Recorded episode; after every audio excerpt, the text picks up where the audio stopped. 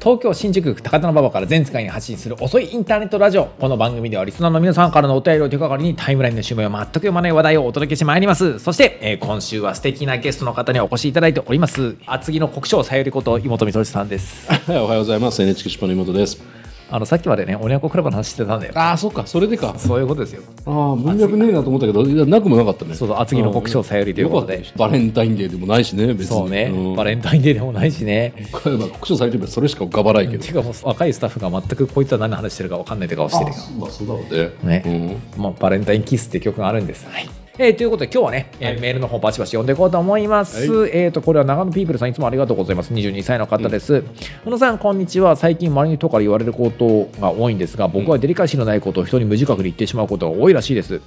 会話の中である女性に対して〇〇さんって同性に好かれなさそうですよねと言ってしまい、周りの人から怒られることが最近ありました宇野さんはデリカシーのない発言などしないと思いますがデリカシーのない人に対してのアドバイスがありましたらお聞きしたいですどうなのデリカシーの塊水と先輩変化の塊ですかいや他にも適当に言ったそうだよね。なんかでも、まあ、デリカシーとかってこう空気読む能力みたいなことじゃないですか。空気飲む能力高いよねまあ、職業柄ね。いやでもね俺ねあなんかわかんないこれがデリカシーのない発言かもしれないあ、なになに。だからこの男めっちゃ空気読むのうん、そうそう、読むそよう。そうねなんかね、うん10人ぐらいの飲み会とかにいて、う三ん俊が1人いるともうすごいいい感じなわけなの、でもねそれってなんかね多分ね距離が離れてる時なのあー。あ、ほうほうほう。きょ距離って何座席のってこといや違う違う違う精神的なあ、ほうほう。でそれがだんだん仲良くなってきて、うん結構友達感が出てくると、うんだんだんただの酔っ払いになってくるんだよ ねそれはご迷惑かけた時もね。ね うさん俺もダメだよ基本みたい酒なに飲まれるタイプだからね。そうね、んだからもうさ俺本当に潰れたあなたをタクシーに押し込んだこと今まで何回もまああるそうね。あのなんかあのねまあ飲まれるタイプですよ。そうそうなんかうん1年半に1回くらいの割合で、まあし結込んで構まあ誇張じゃない感じ。誇張いやうん本当に誇張じゃない感じで、それぐらいの割合で場面に出くわします私確かにね。ねそれはだってだから友達だからさ。でもまあでも友達でもデリカシーが必要ってことなのいやでもいいよ俺はもう、うんあのそういうところも含めてねあなたのいいところだと思ってるけどでもなかなかそのギャップ激しいよねそうかもね。ね、だから仕事上デリカシーを発揮しなきゃと思ってるだけで、うん、仕事以外だとあんまり発揮してないのかね確かに。発揮してないよねもし発揮かしてないね。全く発揮してないよね、うんそうかも。だから俺だからもう本当にね最初にああいった場面に出くわしてあこいつここまで来るんだみたいなこと 思ったけど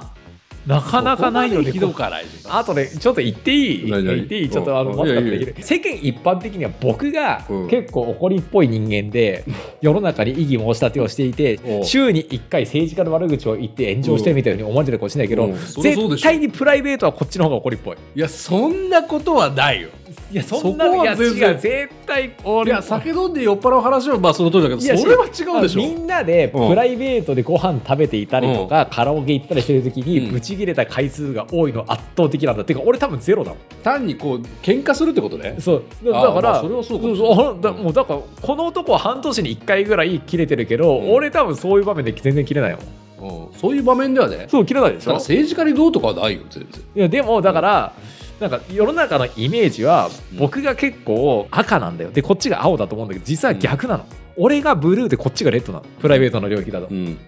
それをもうね声を大にして言いたい俺いや、個人的なことですよ、それは。そうだ個人的な話ですけどね義憤とかでしょ、だってそっちは。なんか俺、義憤とか一切ないもん。ないようね、んだか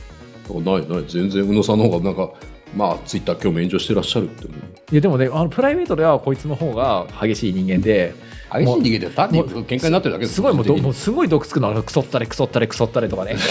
16。 16歳の16歳 そのれは16 16。歳の頃からすごい怒ってるからそれはしかも自分にだ から。自分に対してだから自分に対しても怒りっぽいのだね。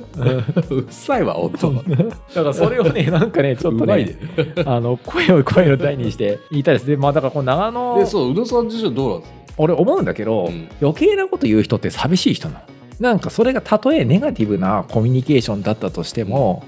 自分のことを印象付けたいとかなんか自分の提供した話題に他の人が注目してほしいと思うから余計なこと言うんだと思うんだよねだから長野ピープル君寂しいんじゃないかな同性に好かれませんよねもなんかでちょっとした反応が欲しくてついそうそう無意識でやっぱ強いて言うんだったら、うんちょっと人間観察が深い人と思ってもらいたいみたいな間違ったマウンティング欲みたいなものがね間違った見栄みたいなものがあるのかもしれないけどいや基本寂しいからね人に対して余計なこと言うんだと思うんだよなるほだっどて寂しくなかったらだって本当もっと身のあることとか楽しいこととか具体性のあること言うじゃんちょっと美味しい唐揚げは見つけたから行こうよとかねうん最近アウン・サン・スー・チーさんどうなるか微妙ですよねとかそれはちょっと違うかもしれないけど、まあ、それはまあいいですよなんかすごいタリバンやばいっすよねみたいな話とかするじゃないえじゃあなんか興味を引こうという邪心を邪念を捨てろっていうのがアドバイスなんで、うんっていうか寂しいから何でもいいからうん注目浴びたいと思って余計なこと言っちゃうから、うん触れ合う人の絶対数とかを増やすべきだと思うちょっとなんか仲が良く気兼ねなく話せる人みたいな人が少ないから、うんそういうことやっちゃうんだと思うんで、接する人の量を増やした方がいいしその中でもちょっと気兼ねなく話せるような結構友達関係で付き合える人をもう23人確保しないとこういう余計なこと僕言っちゃう人のままな気がしますけどね。えー次はで福岡の最低賃金低すぎるさんうん24歳の方なんか若い男性からのメールが今日多いですねあこれいいですね男性かどうかわかんないけど多分男性だと思うんだけど、いいえー、宇野さんこんにちは、うん先日 YouTube で遅いインターネットラジオを視聴していて気づいていたことがありますうんそれは5日間連続ゲストの松井さんの飲み物が天然ミネラル麦茶のパックで宇野さんのコーラが日を追うごとに徐々に減っているということですうんそうです僕はこういった番組が連続収録であることを知らず、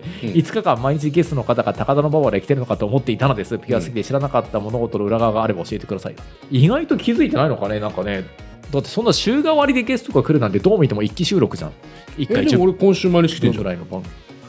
来てただから今日水曜ね水曜週の真ん中水曜水曜ねね昨日ん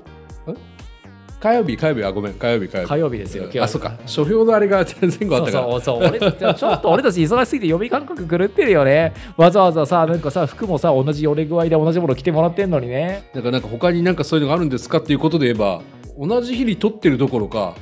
あのそれを出す順番も変わってますってことでねそうだからもう金曜日撮り終わってますそう 金曜日とらなんでそしたらなぜかというとこのこの男が酒を飲みながら喋ってるからなんか後半取るとぐちゃぐちゃになって書評が手をなさなくなるんで、まあ、それがフリートークだといいんだけど書評を取ってると前後が分かんなくなるとせはいコンテンツとして成立したくなるから書評だけ最初に取ってるっていうことを今告白しておきます。そうですねだからそうもうめその命令のことですねもう取り順すらずこれ動かしすてまらすもうぼかしていますのであとなんか話題によっては結構週単位で入れ替わったりもしてますよああそうなんだなんかでさもだから僕とさかの関係でね、ううんんその時その時にあってなんか一番いい感じにししてる編集の力ですよねだかそうそらうね編集の力ですよ実はもう意外とスタッフが頑張って編集してくれているんでね、しかも考慮開けたばっかりのそう帰りたいっつうの帰りたいっつうのうんね帰りたいだから頑張ってもらってますんで楽しく聞いて、うんうんいいねたくさん押してそしてスポンサー500万円ぐらいくれると主に僕が喜びます、うんうんはいはい、えーということでこの番組は皆さんからのお便りをお待ちしております身の回りで起きたことから人生相談まで幅広くお待ちしておりますお便りは概要欄にあるフォームから送ってくださいたくさんお待ちしております